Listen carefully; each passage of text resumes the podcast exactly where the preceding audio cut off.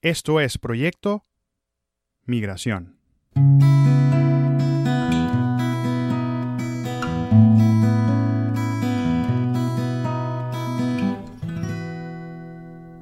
Bueno, bueno, bienvenidos. Mi nombre es Gustavo Parra. Esto es Proyecto Migración, donde seguimos intentando ser una voz que inspira a todos los migrantes de habla hispana que semana tras semana escuchan aquí historias de otros migrantes y anécdotas personales de mi vida también, pues como migrante. En este episodio quiero hablar sobre una situación por la que muchos hemos pasado. Salimos de nuestros países hacia nuevos lugares, nuevas culturas, nuevo todo y en aquel lugar por una u otra razón no conseguimos lo que salimos buscando o peor aún, conseguimos algo que definitivamente no buscábamos. Y toca entonces replantear objetivos, ajustar nuestras miras y migrar nuevamente. Hay personas a quienes esto le cuesta más que otros, de, todo es parte del desapego a las cosas y a los lugares, y es que si salimos una vez a empezar de cero en otro lugar y no nos sentimos llenos, sea por la razón que sea, ¿qué nos detiene a seguir esa búsqueda?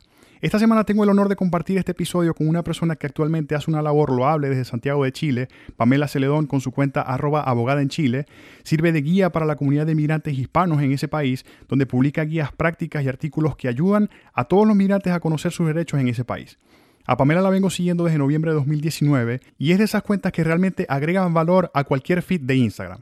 Incluso así no seas migrante en Chile, llena a ver cómo hay personas que se dedican a recordarnos que aún siendo migrantes tenemos derechos lo que motiva a cualquiera a sentarse a leer sobre los derechos de cada uno según el país donde reside. De Pamela me impactó su dedicación y su empeño en hacer un trabajo de calidad solo por el gusto a su profesión y para ayudar a muchos con el fin de que no pasen por los trances que ella pasó. Doctora Pamela, bienvenida, ¿cómo está hoy? Hola Gustavo, muchas gracias por la invitación y por esa introducción tan bonita. Y no sabía que me seguías de, tanto tiempo. Eh, bueno, básicamente sí, Abogada en Chile fue una iniciativa que comenzó cuando comencé mi proceso de reválida, porque fui docente muchos años y al llegar acá, en mi segunda migración, eh, me conseguía muchos estudiantes, eh, bueno, colegas, ex alumnos, eh, yo los llamo estudiantes, pero ya no son estudiantes, son abogados también. Y me preguntaban siempre en la calle, profe, ¿usted va a revalidar? Profe, cuéntenos cuando vaya a revalidar qué va a hacer. Un día mi hermana me dice, un día estaba yo buscando trabajo, bueno, recién llegada, tú sabes. Claro. En esa de que está uno como reeditándose, replanificándose, reprogramándose. Y ella me dice, tú deberías hacer un Instagram donde le vayas contando a tus ex alumnos lo que vas haciendo con la reválida ese día fui yo a preguntar en la Universidad de Chile todo el proceso. Porque siempre te van a preguntar, o sea, ellos siempre te van a escribir a WhatsApp, siempre te van a tratar de contactar. Entonces es mejor que tú les hagas como una fuente oficial para que ellos vayan viendo lo que tú vas aprendiendo. Y le deberías poner, me dice mi hermana, abogada en Chile. Porque, terminar la realidad, ¿qué va a hacer? Abogada en Chile. Y yo, ah, bueno, sí. Y pues se puse, porque habían dado ese día como un folleto en la Universidad, de Chile, yo lo estaba como leyendo y, ah, bueno, bueno, esto tarda, sacando cuentas, tú sabes. Claro. Y bueno, y tengo que hacer esto, y yo así como pensativa. Bueno, publico el folleto que me dan ellos, pero yo para todo yo hago un flujograma. Ok. O sea, yo, por ejemplo, tú me estás hablando y me dices, no, vamos a hacer esto. Yo, en, yo en, un papel voy a hacer un flujograma. Paso uno, paso dos y hago así como una línea de tiempo. Y así desde la carrera. Siempre he sido así. Pero mis exalumnos, si alguno te va a oír, te lo va a decir. claro. Yo hago para todo porque yo daba los procesos civiles y todo. Yo les hacía a ellos un mapa, un flujograma, una línea de tiempo. Entonces, por ejemplo, la demanda eh, tres días para que te la admitan. Entonces yo iba haciéndoles así como mapita, como y yo hago, es, una, es como de mi cerebro. Como buena metodóloga, claro. Sí, no solo mi procesalista. claro. Es por, el, por, la pase, cuando era, porque yo soy mallita en proceso civil. Y tú detienes de los laxos, y una forma muy fácil es ponerlos en un papel. Y decir, tres días, tantos días, y así yo me aprendía eso. Claro. Buenísimo, buenísimo. Si yo me dando cuenta, entonces le digo, a voy a poner un flujograma ahí en el, en el Instagram. Bueno, yo, y, yo empiezo a seguir a mis amigos personales y me ha empezado todo el mundo a seguir.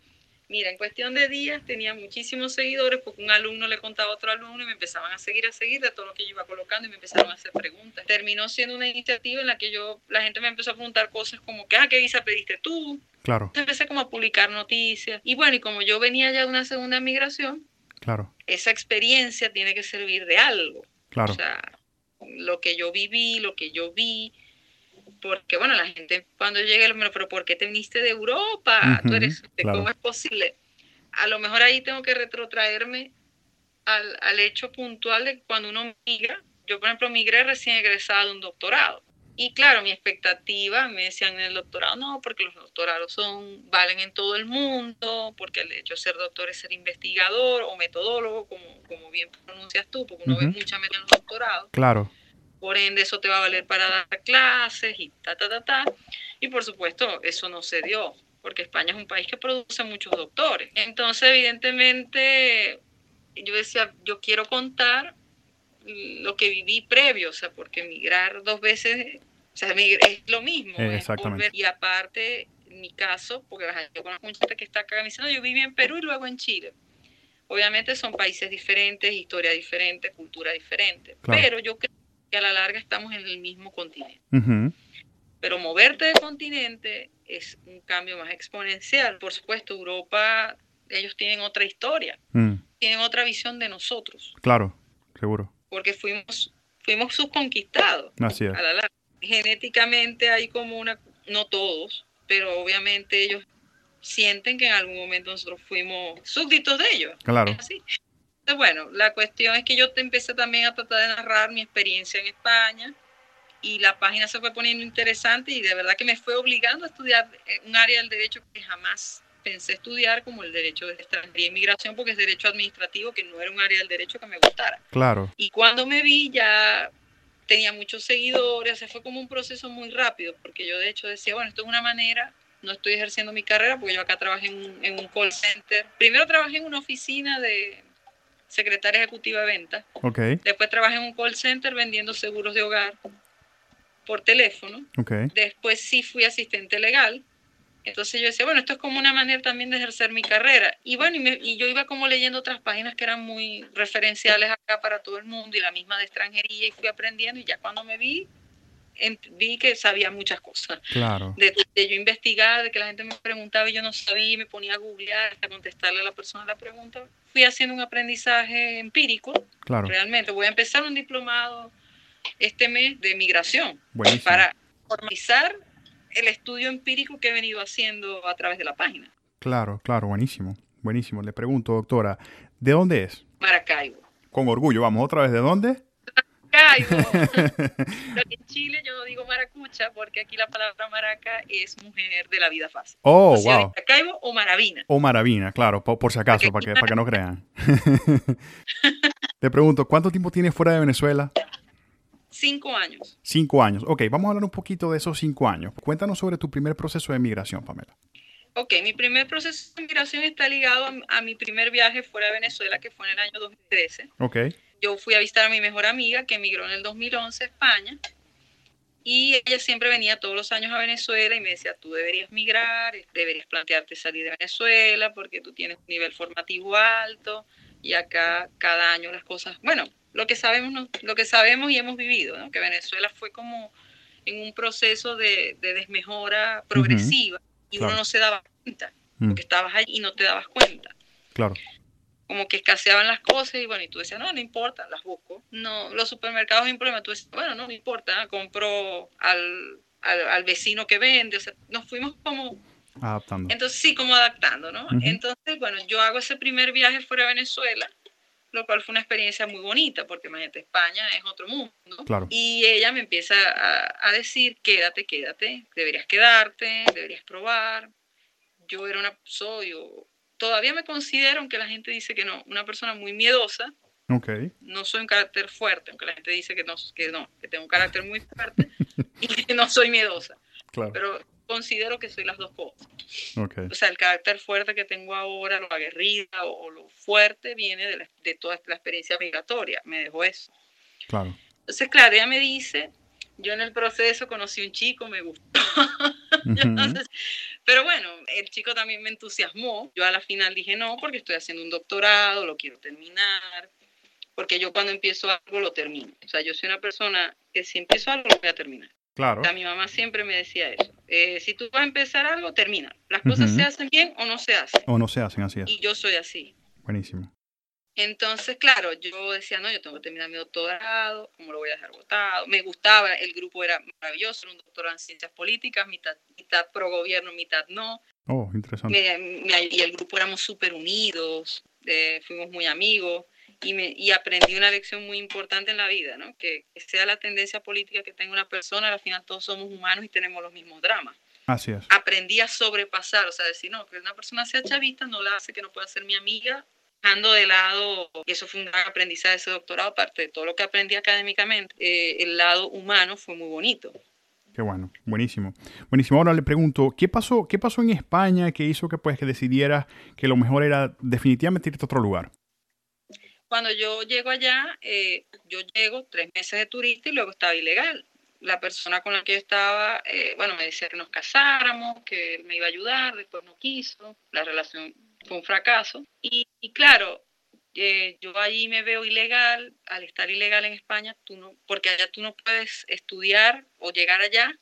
Hasta al estar ilegal, ya la única forma que tienes de arreglar tu estatus legal es o casándote o pidiendo asilo político.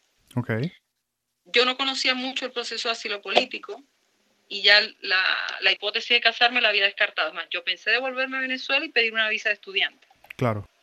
Porque ya estando allá no la puedes pedir, ni de trabajo. Tienes que, tú tienes que llegar con ese visado listo, desde la embajada. Sí, claro. Entonces, claro, yo este, en este momento ya los ahorros mermaban y un amigo, o sea, eh, eh, exnovio de, de mi amiga con la que yo vivía, él me dice, ¿y tú no te has planteado el asilo político? Porque Venezuela es un país con una situación política compleja.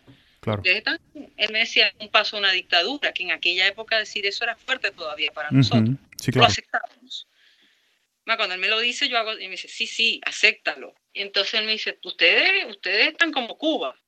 Ahora yo lo digo y lo veo normal, pero en ese momento... Era fuerte. Sí, emocionalmente para mí fue espantoso. Eh, se me plantea trabajar para cuidar a una persona mayor, no me fue bien porque yo en mi casa no sabía ni prender la lavadora, no sabía barrer, a los 33 años. Claro. No sabía hacer nada. okay. Yo no sabía hacer ni un arroz. hacer un arroz mi mamá tres días antes de ir a España. Y Maracucho no se hacer arroz, eso, eso, eso es grave. Yo me dediqué a estudiar y no, y no, a, otra cosa. Claro. En España aprendí, ahora hago arroz, tranquilo. Hago Buenísimo. Eh, entonces, claro, eh, empiezo a cuidar a una persona mayor, me fue mal, después empecé a trabajar en temas de, yo tengo una, amiga allá que tiene una guardería y yo la ayudaba okay. y con ella, pero eso económicamente eh, no, no, no, no generaba ingresos, no gastaba, pero no generaba ingresos, yo también quería comprarme mis cosas como todo. Claro. Ella fue, ella es psicóloga, ella fue mi mentora. La cuestión que ella después un día me dice, ¿y por qué no busco? O sea, porque yo le empiezo a decir que yo quiero ganar plata. O sea, que, que ella me, me ayudaba económicamente trabajé en una lavandería. Okay. Irónicamente. Yo siempre me río de eso ahora. En la época no lloraba mucho. Claro, me imagino.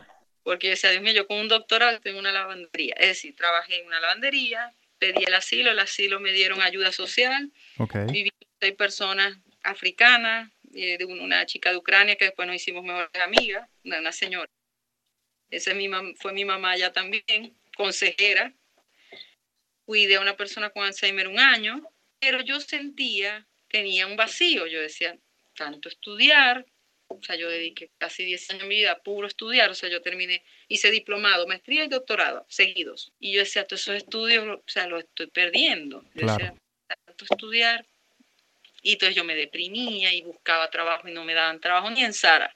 Nada, nada. Y claro, la gente de la, de, la, de la ONG que se llama ASEN, que es una asociación cristiana, okay. que me toda la ayuda legal un año y medio, todo lo que era jurídico, psicólogo. Yo tuve allí cursos de formación, de hecho hice un curso de formación para cuidado de personas dependientes, seis meses, y trabajé, o sea, como la pasantía, fue en un sitio de niños con síndrome de Down, me fue espectacular.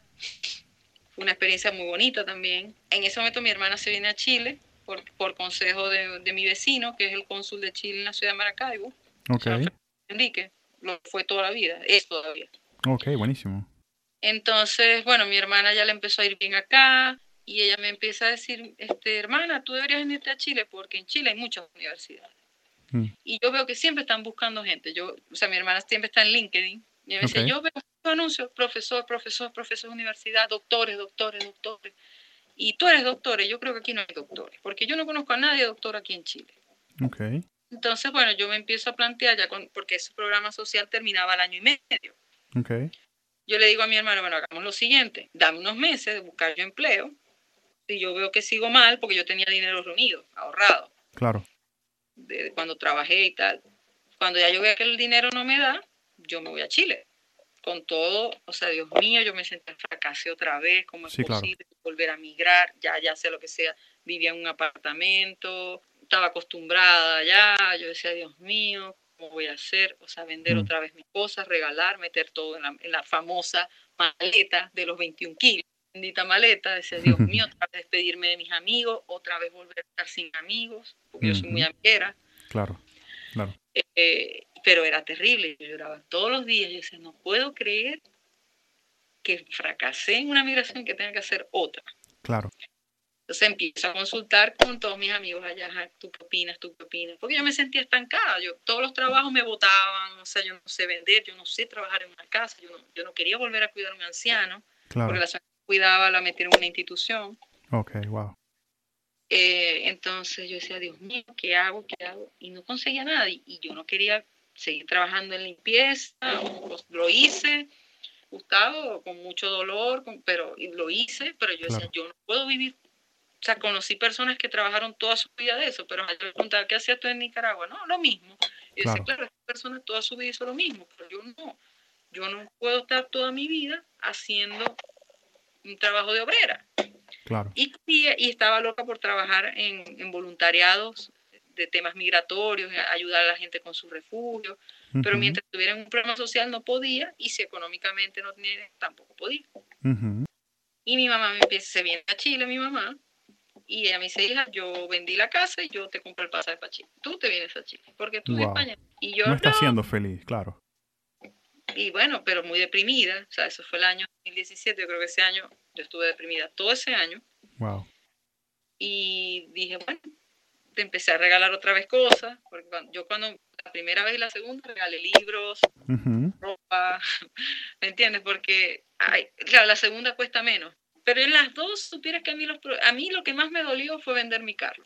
Claro porque lo sentía así como que mi carro era mi, mi libertad.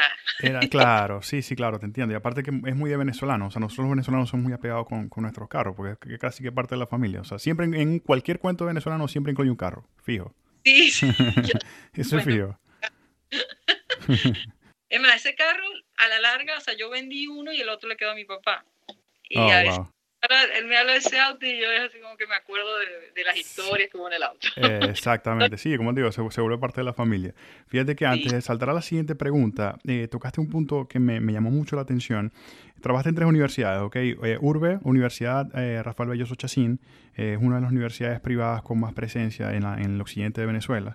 ¿ok? Eh, universidad Rafael Urdaneta también una universidad privada, pues con, con, presencia también importante en lo que es el occidente del país.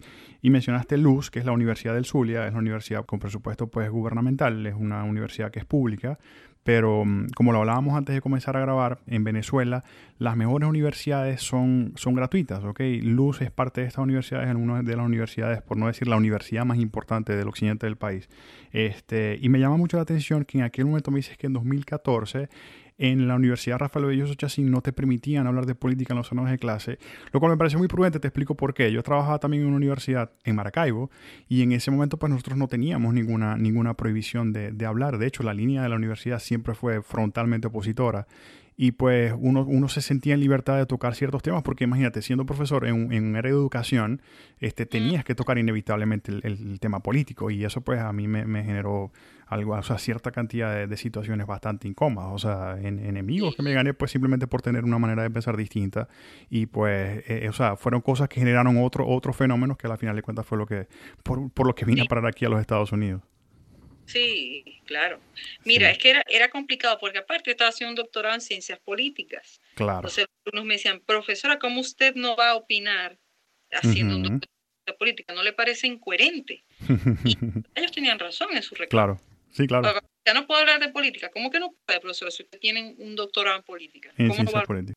O sea, a lo mejor la forma que ellos me lo decían era fuerte, porque en Venezuela llegó un momento que yo sentía que las personas eran muy agresivas. Claro, claro, pero por supuesto, sí nosotros como, como, como población, y, y, lo tenemos, el venezolano, y, y, yo también. Somos un poquito, como dicen los chinos, le ponemos color a las cosas. Así Te pregunto, Pamela, ¿qué fue lo más difícil de emigrar luego de haber migrado? Eh, el miedo. Yo llegué a Chile deprimida, asustada. Yo pasé cinco meses lo que hacía era llorar todos los días. Sentía que mi, el, mi proyecto de vida había fracasado, que yo me veía en España hasta, vieja, pues. claro. Y, y fue muy duro emocionalmente. Yo caí en una depresión muy fuerte los cinco primeros meses Jamás pensé que la vida me tenía deparado lo que me tenía deparado, que era volver a dar clases en una universidad. Buenísimo.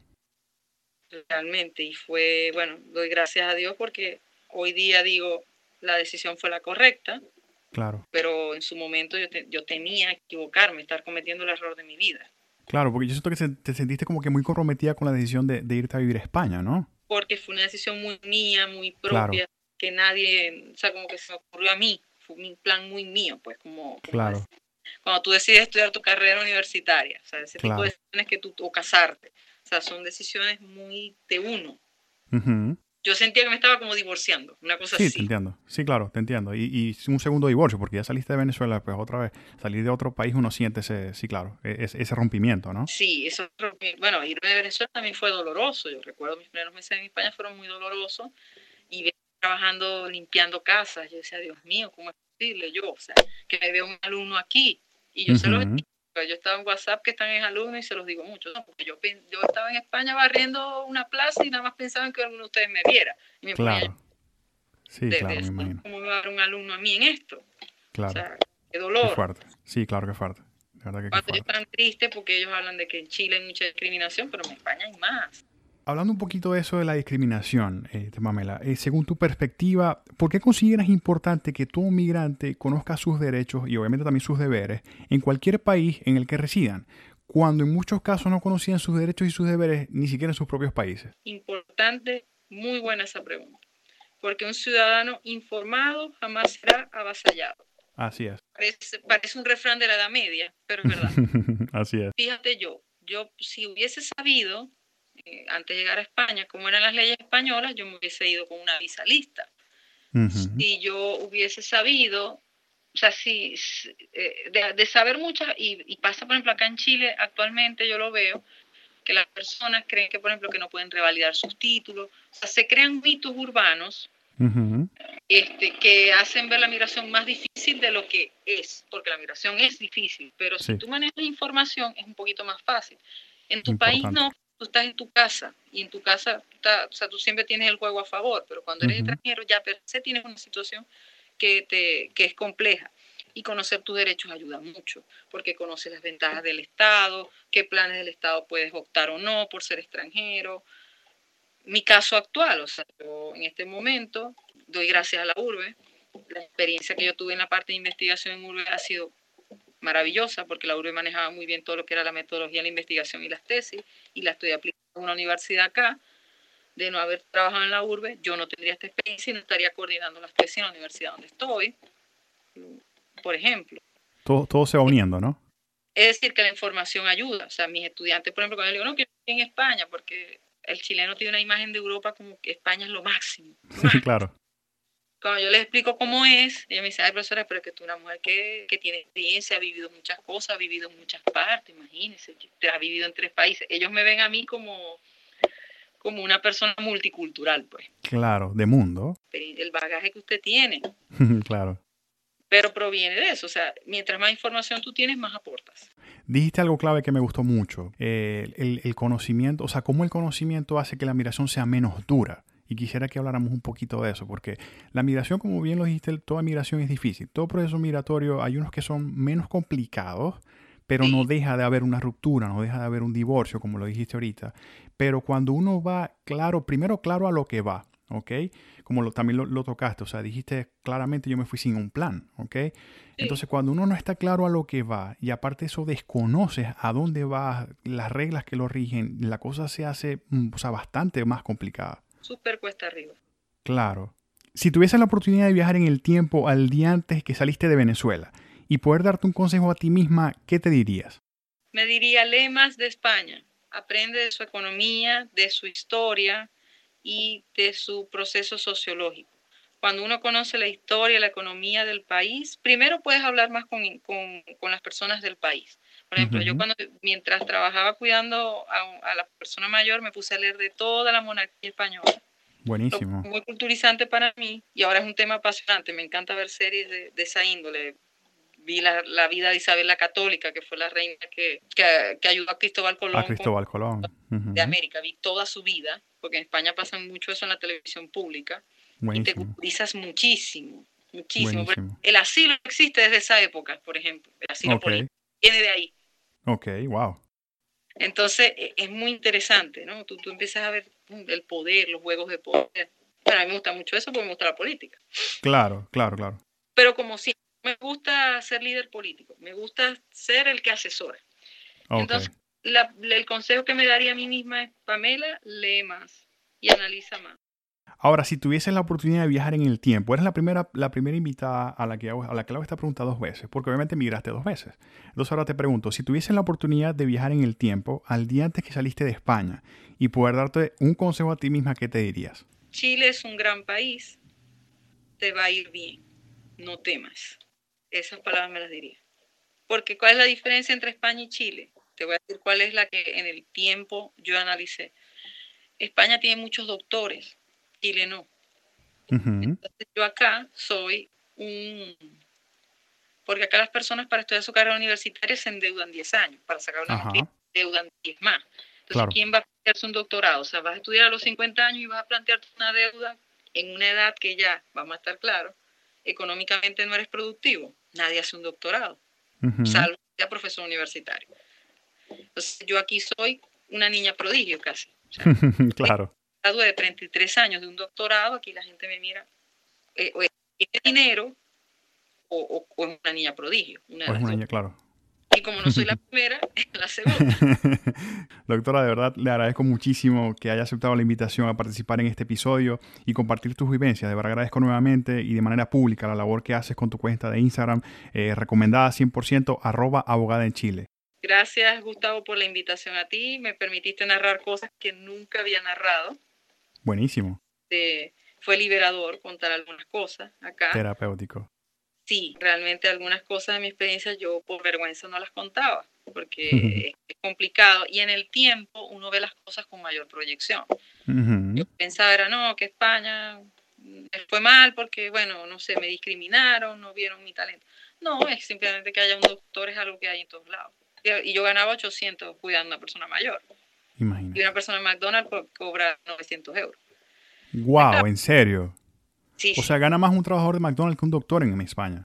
Sí. Tuve una amiga, de hecho, que se fue a Alemania porque estaba, incluso ella estaba tan deprimida que el que era su pareja le dijo, mira, vete, agarra esa beca en España, en Alemania, que vas a ganar 6 mil euros, que es un sueldo conforme a lo que tú eres, y después vemos la relación si la tomamos o no. Y de hecho, en el tiempo, la relación la perdieron. Pero él decía, ella estaba tan deprimida y tan frustrada que yo no me podía casar con una mujer así. O sea, dice, claro. Yo le estaba, yo le estaba torpedeando su vida. Claro. Yo los invito de verdad a ojos cerrados, como decimos en Venezuela, a seguir la cuenta de Pamela, arroba abogada en Chile. Este, podrán conseguir ahí publicaciones, todo lo que tiene que ver con la parte migratoria, con la parte de refugio, cesantía laboral y cualquier otra cantidad de publicaciones con la parte jurídica eh, que nos pueda ayudar, que pueda ayudar a muchos migrantes de cualquier país eh, en Chile. También los veo en mis redes sociales, en Instagram, arroba Gustavo Elías Parra, en Twitter, arroba G Parra y en el fanpage de Facebook, Gustavo Parra. Suscríbanse a mi canal de YouTube, Gustavo Elías Parra. Pamela, yo no sé si tienes alguna otra cuenta donde las personas te puedan seguir aparte de Instagram. No, porque no soy muy buena en eso. Ayúdame, Gustavo. Ayúdame Seguro. Seguro que sí, podemos hacer algo que, que te, te, permita llegar a, a, más gente. Me llama mucho la atención el hecho de que estás haciendo live con abogados en Chile también, que estás haciendo sí. este, cosas bastante interesantes, que mantienes a la comunidad activa y de verdad eso, eso es pues respetable y admirable. Muchas gracias, Gustavo, de verdad que me encantó. No. Fue muy, muy libre, de verdad que me gustó mucho. Ojalá, ojalá le guste a la gente también mi experiencia y sirva para ayudar Estoy seguro de eso, ¿verdad que sí? Recuerden siempre, seamos como Pamela, no sientan pena por decir de dónde son. Somos de donde estamos y de dónde venimos.